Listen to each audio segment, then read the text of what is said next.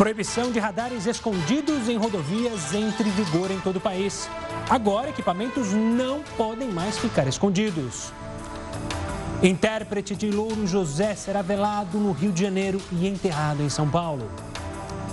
Na véspera da eleição americana, Trump e Biden dizem que estão preocupados com fraudes. Relatório mundial revela prevenir crises de saúde, como a do coronavírus, é mais barato do que combatê-las. Seja muito bem-vindo ao Jornal da Record News. Esta edição também está ao vivo no nosso canal do YouTube e no Facebook da Record News. E o ídolo argentino Diego Maradona foi internado hoje em uma clínica da cidade de La Plata, segundo a imprensa argentina. Maradona teve contato com uma pessoa que foi diagnosticada com a Covid-19, mas o quadro dele não tem relação com a doença. De acordo com o jornal Clarim, a decisão de internar Maradona é preventiva pela situação emocional dele. O ex-jogador será submetido a uma série de exames. É bom lembrar que na semana passada, Diego Armando Maradona completou 60 anos. Mesmo com as restrições para tentar conter a pandemia, as praias de Santa Catarina ficaram cheias durante o feriado, inclusive onde a curva de contágio está em crescimento acelerado. Em todo o estado, a fiscalização foi reforçada. Na Praia do Rosa, em Bituba, a Polícia Militar aumentou o efetivo com PMs de outros cinco municípios da região.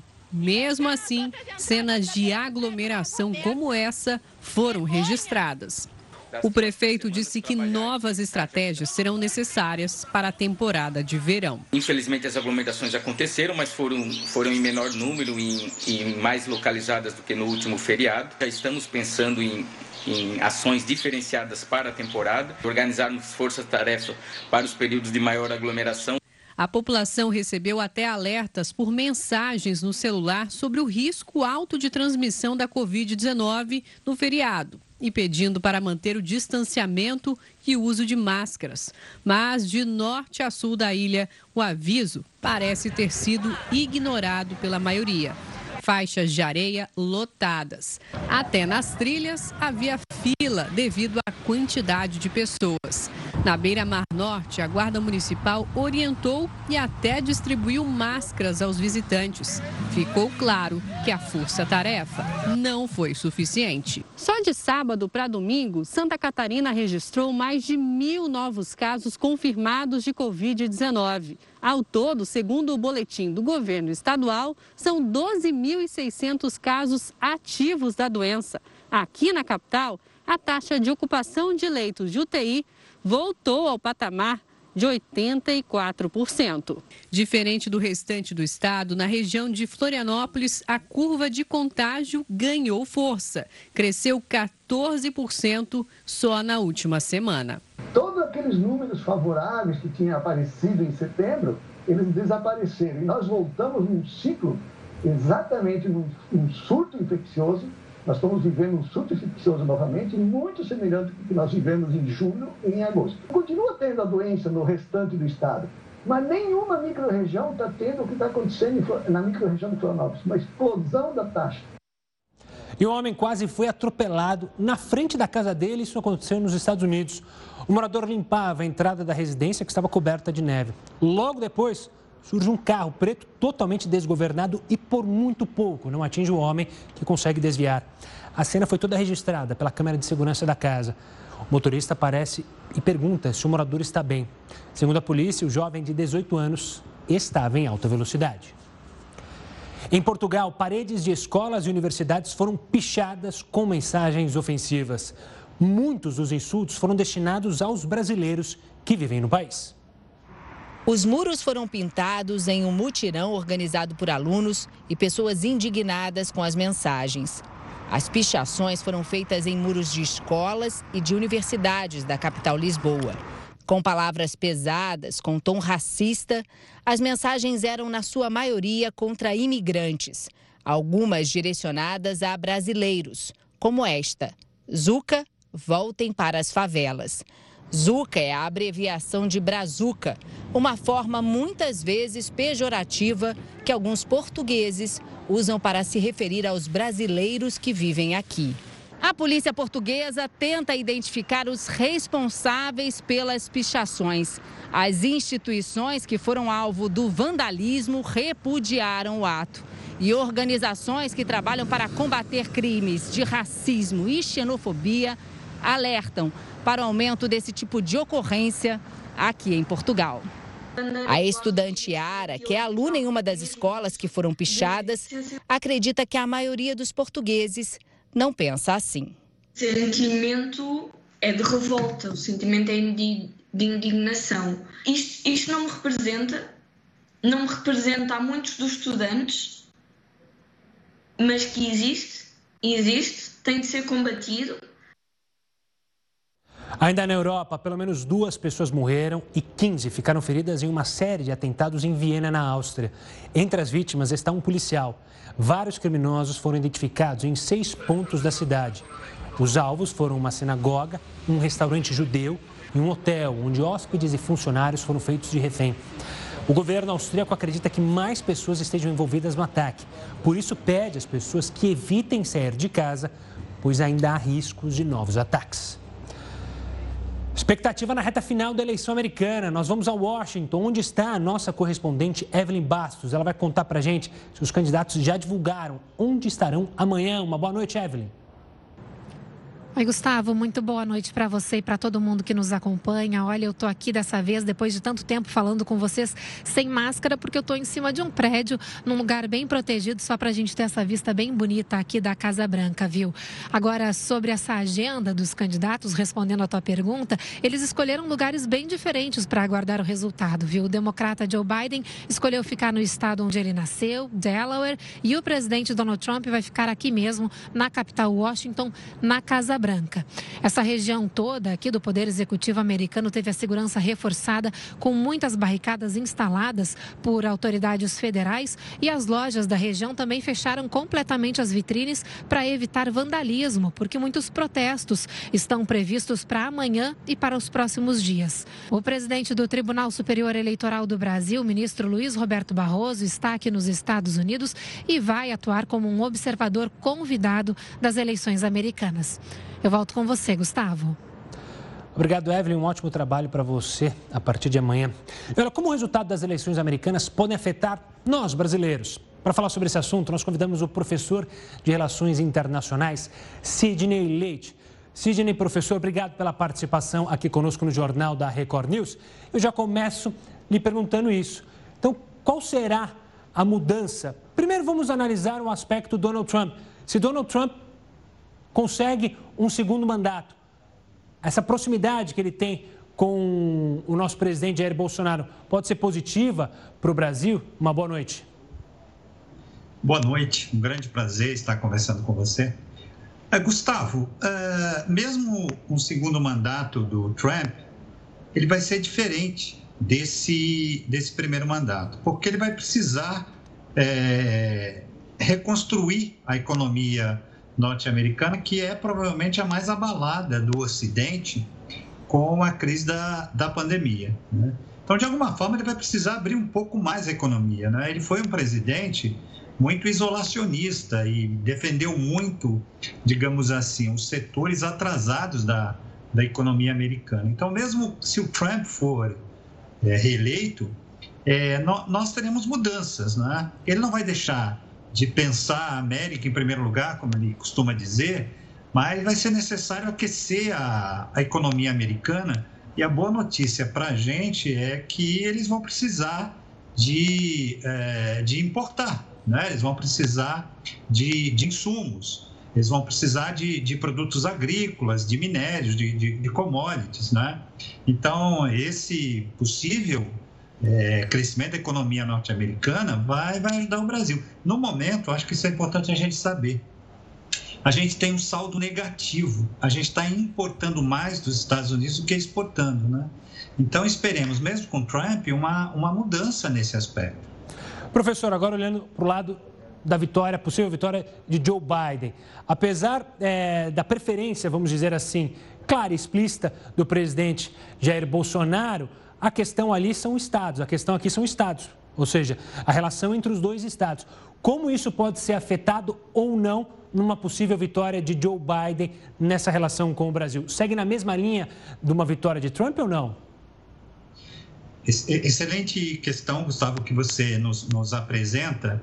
É, Biden, em dois momentos, é, ele se pronunciou uh, sobre o Brasil e sempre com o mesmo tema, é a questão ambiental. Biden eleito, ele vai colocar novamente os Estados Unidos no Acordo de Paris. Então, vai aumentar, né, digamos assim, a fiscalização interna, a pressão externa, além dos países europeus, também os Estados Unidos, em relação às questões né, ligadas à, à queimada, desmatamento, notoriamente na região do Pantanal e da Amazônia.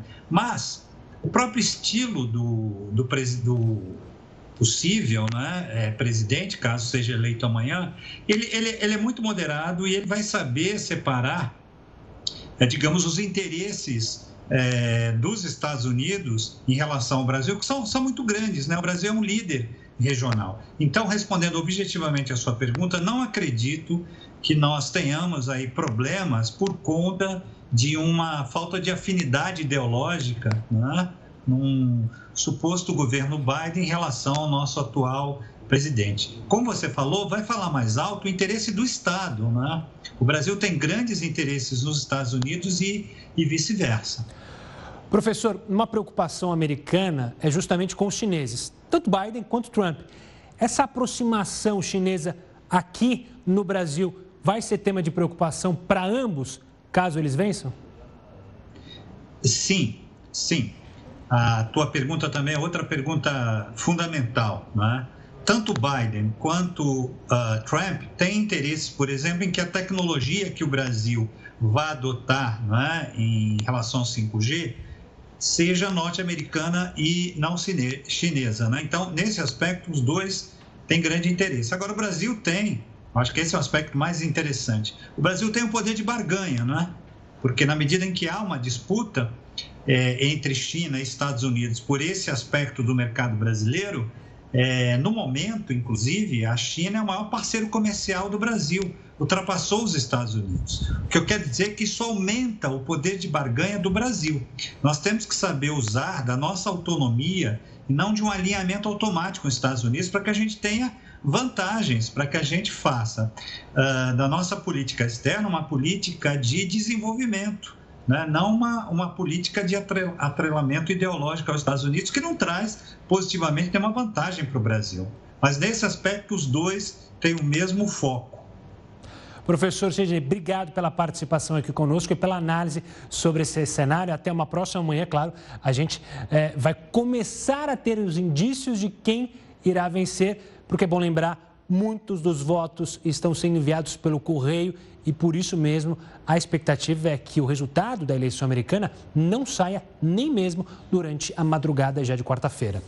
Voltando aqui ao Brasil, a Procuradoria-Geral da República quer contratar um serviço de sala reservada no aeroporto de Brasília para que os 73 subprocuradores gerais possam aguardar voos longe do público em geral. A medida ocorreria para evitar casos de agressões físicas aos membros do Ministério Público Federal. Vamos falar com o Heroto Barbeiro, porque a gente falou da eleição americana, mas as eleições municipais aqui no Brasil estão há poucos dias. Até agora, a lei da ficha limpa já impediu que mais de mil candidatos concorressem. O Heroto Barbeiro explica para a gente. Diga lá, professor. Olá, Gustavo. Os dados são do Tribunal Superior Eleitoral, que está fazendo uma triagem aí no pessoal para saber se as pessoas estão cometendo alguma falta da campanha eleitoral que nós temos para esse ano. Nós já indicamos aqui várias faltas que os candidatos não poderiam é, cometer. Mas, uh, Gustavo, é bom a gente lembrar o seguinte: pelo menos, eu vi a pesquisa aqui agora, dizendo que quase metade dos eleitores, metade, não tem candidato a prefeito. Tem 55, 56% de candidato. Portanto, você tem mais de 40%, 45% de pessoas que não têm candidato a prefeito. Agora, candidato para vereador, certamente o número é muito maior. As pessoas vão esperar chegar mais pertinho para ver se identificam ou não algum, algum vereador. Quando o pessoal está fazendo campanha, principalmente para a Câmara Municipal, é bom a gente lembrar o seguinte: eles estão gastando aqueles 2 bilhões de reais do fundo eleitoral. 2 bilhões. Mesmo assim, Alguns cidadãos aqui estão fazendo o seguinte: além de serem ricos, esse pessoal foi pego recebendo o auxílio, o auxílio do governo, o auxílio emergencial. Teve um cidadão aqui, segundo o tribunal, que é, é, dono de uma, de uma fortuna de 26 milhões de reais, e o homem estava recebendo auxílio, auxílio emergencial. Outros dados também interessantes é o seguinte: em alguns estados da Federação Brasileira, vários, vários, candidatos com mais de um milhão de reais declarados lá na, no TSE, eles também estavam recebendo auxílio emergencial. E só para você ter uma ideia, é, num desses casos que houve fraude, 281 candidatos a vereador declararam que tinham mais de 500 mil reais, estavam pegando a grana do auxílio emergencial e isso dá um rombo lá no cofre de 506 mil reais. Só essa turma levou 506 mil reais. Bom, aí se perguntaria o seguinte: então, uh, como é que nós devemos proceder? Eu vi um banner da internet muito interessante que está circulando por aí, que é um banner cidadão. Esse aí, ó. Que esse aí, olha. Antes de votar, pesquise sobre o passado dos seus candidatos. Então, é isso, é isso aí, ó. ó, ó se você puder reproduzir, acho que vai ajudar a bater uma luzinha na cabeça do pessoal antes de votar, pesquise sobre o passado dos seus candidatos. Por quê? Porque, logicamente, a gente tem que escolher os melhores. Estão em todos os partidos, estão em todos os estados da Federação Brasileira, mas cabe a nós a responsabilidade. Por quê? Porque senão a gente vai chegar no final da eleição, gastamos dois bi de publicidade, gastamos um bi com os partidos políticos e a Câmara Municipal não vai se renovar. Bom, só para a gente ter uma ideia, Gustavo, da onde está saindo a grana, Vamos dar uma olhadinha aí no nosso impostômetro. Olha ele aí, ó. Nós então já pagamos imposto esse ano, 1 trilhão 706 bilhões de reais para o governo federal, estadual e municipal, mas lembrando que os 2 bi da campanha eleitoral que o pessoal está fazendo, mesmo em cima do auxílio emergencial ilegal, essa grana está saindo daí. Portanto, vamos então ficar antenado, porque, Gustavo, nós estamos agora a menos de duas semanas para escolher o melhor candidato a prefeito e o melhor candidato a vereador. Boa, Heroto. O Heroto Berbeiro volta daqui a pouquinho ainda nesse jornal da Record News e fica a dica para você. Pesquise, busque informação para votar nessa eleição. Agora a gente mostra uma pesquisa que revelou um aumento da ansiedade entre nós brasileiros durante a pandemia.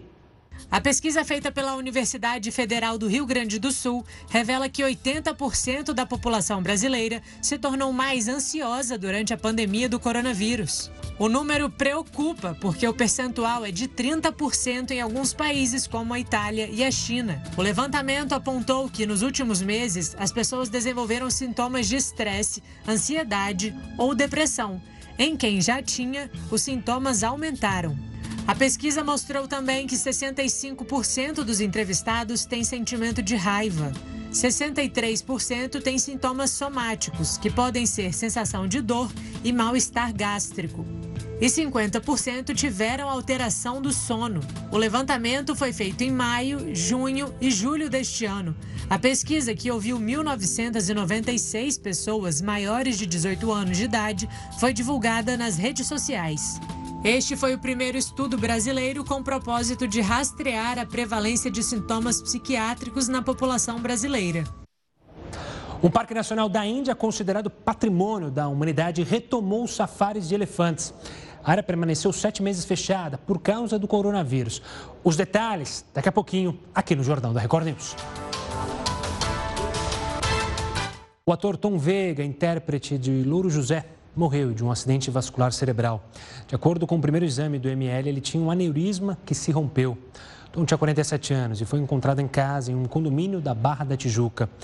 O velório do ator deve ocorrer nesta terça-feira no Rio de Janeiro, mas o corpo será enterrado aqui em São Paulo. A morte do ator aconteceu no mesmo dia em que a filha completou 15 anos de idade.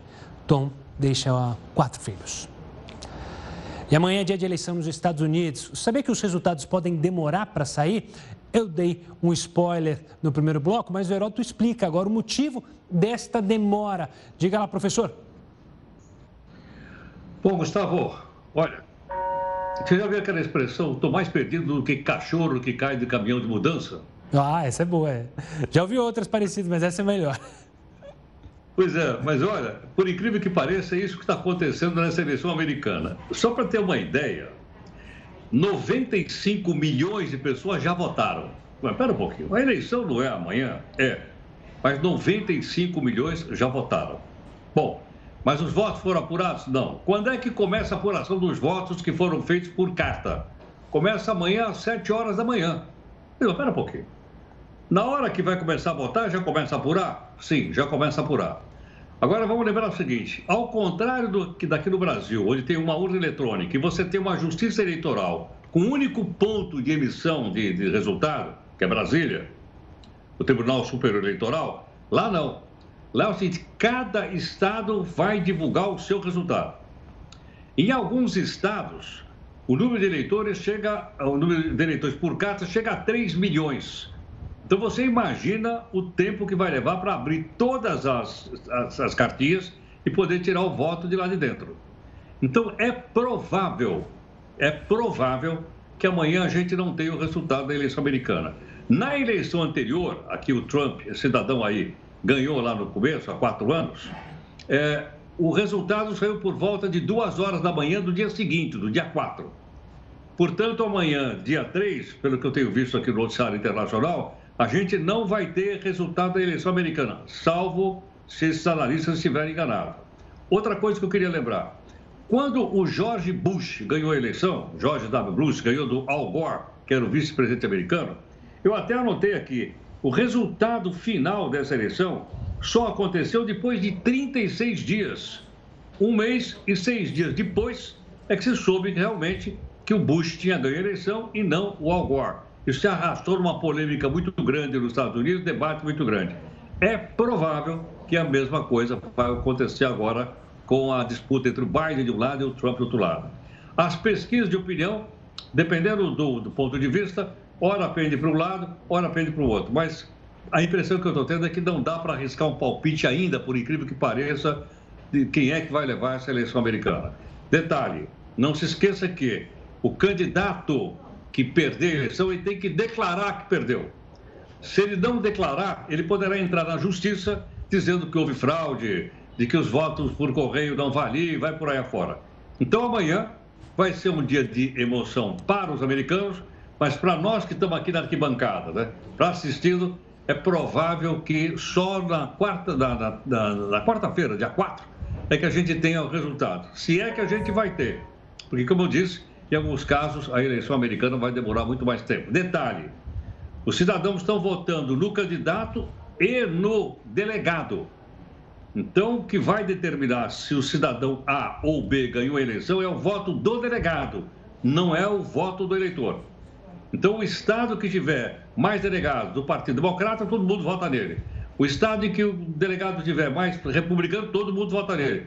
Por isso é uma coisa ainda bastante imprevisível, apesar das pesquisas terem feito. E amanhã, certamente, como no Brasil, vai ter um monte de pesquisa de boca de urna e nós vamos mostrar aqui no nosso, no nosso Jornal da Record. Vamos acompanhar, vai ser interessante. Vai ser interessante mesmo. Essa que, obviamente, que toda eleição americana é histórica, pelo tamanho do país, pela importância, mas essa já se mostra com uma movimentação maior e que deve, claro, se tornar histórica, como o Heraldo falou, mais de 95 milhões de americanos já foram às urnas. Agora a gente segue no cenário internacional para falar de um parque nacional da Índia, considerado patrimônio da humanidade, que retomou os safaris de elefantes. A área permaneceu sete meses fechada por causa do coronavírus. Com as novas restrições, o safari do Parque Nacional Kaziranga só vai receber 37 turistas por vez. Os funcionários da reserva realizaram uma pequena cerimônia para comemorar o retorno das atividades. A área de preservação tem mais de 400 quilômetros quadrados e, além de elefantes, abriga várias espécies em extinção. Prevenir é mais barato. Não, vamos falar da Europa. A Europa está adotando novas medidas de isolamento para tentar conter a segunda onda da Covid-19. Você já tem acompanhado sobre isso. Mas será que no Brasil, é, o Brasil pode passar por essa nova fase? Quem vai explicar isso para a gente é o pneumologista da Beneficência Portuguesa de São Paulo, José Rodrigues Pereira. Doutor, obrigado pela participação. A gente tem acompanhado na Europa novas restrições, na França, na Irlanda, na Alemanha, por causa do aumento do número de casos. A gente, olhando para o que eles estão vivendo agora, a gente pode é, aprender, obviamente, com isso ou pode sofrer com uma nova onda de infecções, doutor? Uma boa noite. Boa noite.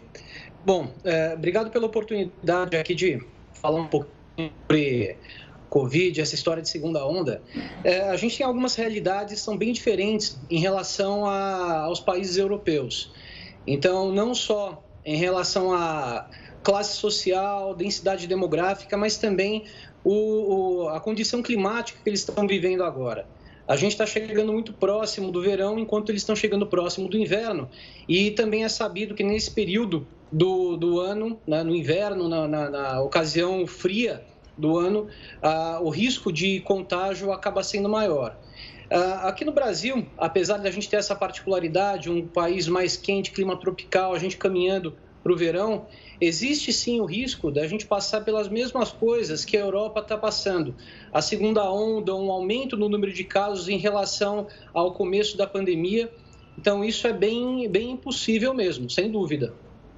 Doutor, é, eu percebo que na Europa a, se fala muito em obrigar a máscara ou fazer as pessoas usarem a máscara muito agora. Mas nesses últimos meses não se tinha a máscara como um grande aliado, pelo menos na Europa. No Brasil, apesar de algumas regiões e algumas pessoas não quererem utilizar esse adereço, vamos dizer assim, grande parte da população tem aderido ao uso da máscara. Isso pode ser justamente um aliado e, no caso da Europa, foi uma talvez uma falha dos governos que tenha causado essa nova alta ou não? Olha, a máscara é uma das medidas mais eficazes em relação à transmissão de infecção respiratória, não só do coronavírus. A gente teve uma diminuição da incidência, isso não só no Brasil, no mundo, de infecções respiratórias, tanto influenza, H1N1, eh, bactérias que atacam as vias aéreas superiores e inferiores. Houve uma diminuição importante. E a máscara acaba atuando como um método de barreira importante na eliminação de gotículas que podem estar contaminadas por qualquer tipo de vírus, bactéria e, no caso de vírus, o próprio coronavírus. É, eu não digo que essa tenha sido a única falha da, da Europa. Eu acredito que o principal para o aumento do número de casos tenha sido a questão do comportamento mesmo. Então, a Europa, com a redução do número de casos, redução da mortalidade, acabou reabrindo o comércio, reabrindo o turismo, não de uma forma plena a gente perdeu o contato com o doutor José Rodrigues, mas deu para acompanhar a última linha de raciocínio, falando justamente sobre essa onda que aconteceu na Europa e que, claro, a gente tem que ficar de olho para ver se vai acontecer aqui no Brasil ou não. A fase de testes para o novo sistema de pagamentos instantâneos, o PIX, começa amanhã. Você vê os detalhes daqui a pouco aqui no Jordão da Record News. Jornal da Record News de volta para falar sobre a fase de testes para o novo sistema de pagamentos instantâneos, o Pix. Começa amanhã. O Herói tem mais detalhes sobre o Pix, que tem muita gente com o pé atrás ainda, né, Heródoto? Exatamente, Gustavo. Você lembrou bem, é uma fase de teste, porque o, ele vai funcionar mesmo para todo mundo a partir do dia 16 de novembro. Dia 15 é domingo, dia da eleição, aí na segunda-feira começa a funcionar o Pix. Rapidamente, lembrando que o Pix é uma forma de transferência de dinheiro de uma conta para outra. Essa transferência é instantânea. Quando é de uma pessoa física para outra pessoa física, não vai pagar nada. Quando é de uma pessoa física para uma pessoa jurídica, para uma loja, para um bar, para uma pizzaria, vai ter cobrança de alguma coisa do comerciante. Eu não sei quanto é ainda, mas eles vão cobrar do comerciante. A vantagem, eu não vou pagar mais a TED, não vou pagar mais DOC, que às vezes custa 14 reais para transferir o dinheiro de uma conta para outra, e agora isso não vai mais ser necessário. Detalhe, é, só algumas pessoas que já se cadastraram no banco, no seu banco, na sua fintech, enfim, é que vão ser chamados a partir de amanhã para poder é, começar a fazer um teste. Então, vai estar tá habilitado no seu celular. Você habilitou o seu celular de três formas ou você colocou o seu CPF, ou você colocou o número do seu celular, ou então você obteve uma chave dada pelo banco. Então, nessas três hipóteses, você está cadastrado. Não é todo mundo que vai a partir de amanhã, é só um teste feito com 5% ou 6% de cada banco para que o Banco Central possa calibrar antes de abrir para todo mundo no dia 16. Detalhe aqui interessante mandado aqui, um recado pelo Banco Central. Cuidado, porque numa hora como essa, as pessoas muitas vezes estão querendo participar, não quer mais pagar o DOC, não quer pagar mais a transferência, ela começa a receber mensagem ou no e-mail, ou no WhatsApp, ou numa outra rede social, como se fosse o banco pedindo para ela mandar algum detalhe para esse cidadão. O banco não manda, o banco não manda nem e-mail, nem WhatsApp, nem coisa nenhuma. Então, portanto, se apareceu com uma coisa como essa no seu celular, você simplesmente deleta, porque já são pessoas que estão tentando pegar as suas informações para poder mexer lá na sua conta bancária. Detalhe interessante é o seguinte: você vai dizer, bom, mas esse negócio é seguro? O Banco Central diz que é seguro sim, que não vai ter problema nenhum. Mas se porventura, se porventura é, eu suspeitar que alguém mexeu na minha grana lá, bom, se eu fizer uma denúncia no Banco Central, eles vão suspender a minha transferência durante 30 minutos. Durante 30 minutos eles congelam para fazer uma verificação. Isso se for de dia. Se isso acontecer à noite, porque vai poder também transferir durante a noite, aliás, 24 horas, sábado, domingo, feriado, etc., aí eles tirariam do ar durante uma hora essa conexão para ter certeza que realmente a pessoa fez o pagamento para a pessoa certa e não tem alguém mexendo na conta bancária.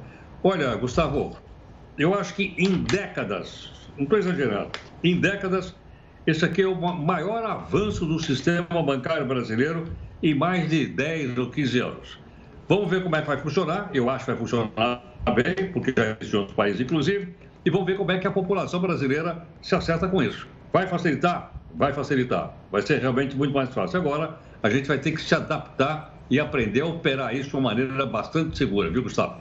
Boa, Heroto. Obrigado pelas informações. Amanhã a gente se fala aqui dentro do Jornal da Record News. Olha, já estão em vigor as novas regras para os radares de velocidade, tanto nas cidades como nas rodovias. Agora, por lei, esses equipamentos não podem mais ficar escondidos. Na fiscalização eletrônica, deve haver placa para informar o motorista que pode ter acesso à localização dos equipamentos antes mesmo de sair de casa. Os dados estarão disponíveis em sites de órgãos fiscalizadores. Aqui no estado de São Paulo, as informações já estão disponíveis na página do Departamento de Estradas e Rodagem. Vamos agora com a opinião do colunista Rodrigo Constantino. Parlamentares estão se articulando para criar uma bancada conservadora na Câmara e no Senado.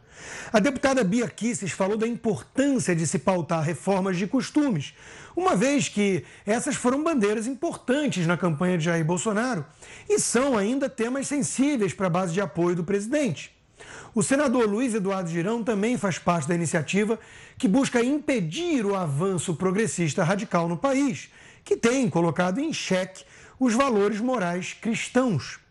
O deputado Rodrigo Maia já tinha prometido não pautar esses assuntos, pois com isso ele conseguiu atrair o apoio da bancada esquerdista radical.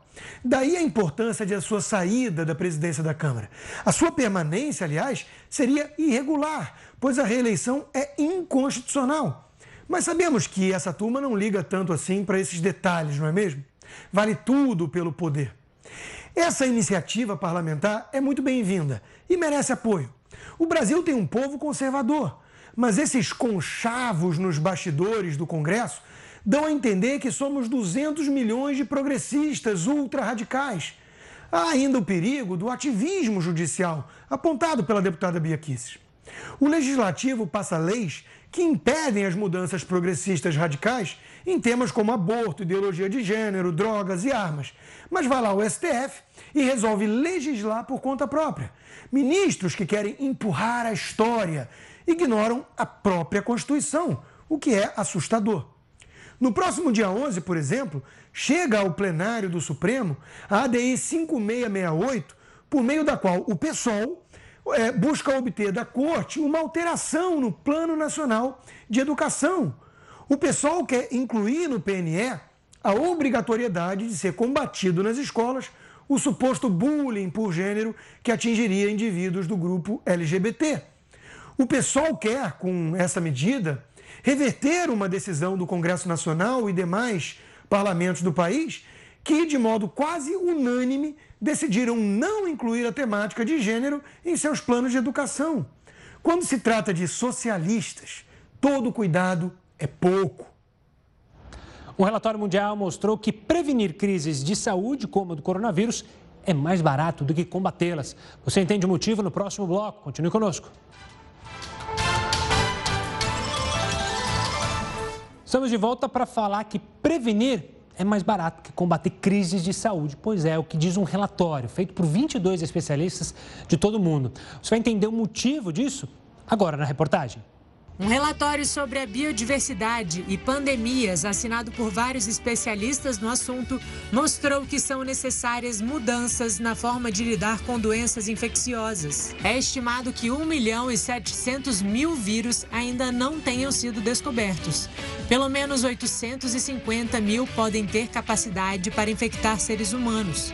O responsável pelo relatório explicou que as atividades que impulsionam mudanças climáticas e a perda de biodiversidade aumentam o risco de surgimento de novas pandemias. Quando a terra é usada de má forma, animais selvagens que carregam vírus ficam mais perto das pessoas e assim conseguem transmitir doenças que antes eram desconhecidas. Apenas reagir às doenças custa caro e causa muito sofrimento. Nos Estados Unidos, a estimativa é que o prejuízo causado pela Covid-19 chegue a 16 trilhões de dólares no quarto trimestre do próximo ano. De acordo com o relatório, o custo para prevenir pandemias pode ser 100 vezes menor do que os gastos para responder a uma crise. Algumas das medidas propostas pelos pesquisadores são a criação de um conselho intergovernamental sobre prevenção de pandemias e avaliações de impacto em todos os grandes projetos que envolvem o uso da terra. Além disso, eles sugerem impostos sobre a compra de carne para estimular mudanças de consumo. Uma luta fora dos gramados do futebol. Um atleta busca ajuda para superar uma grave lesão que sofreu durante os treinamentos. Ele precisa arrecadar 10 mil reais para uma cirurgia no joelho. Por enquanto, a única assistência veio do SUS. Na sala de casa, assistindo à tela da TV, as cenas de um sonho parcialmente interrompido.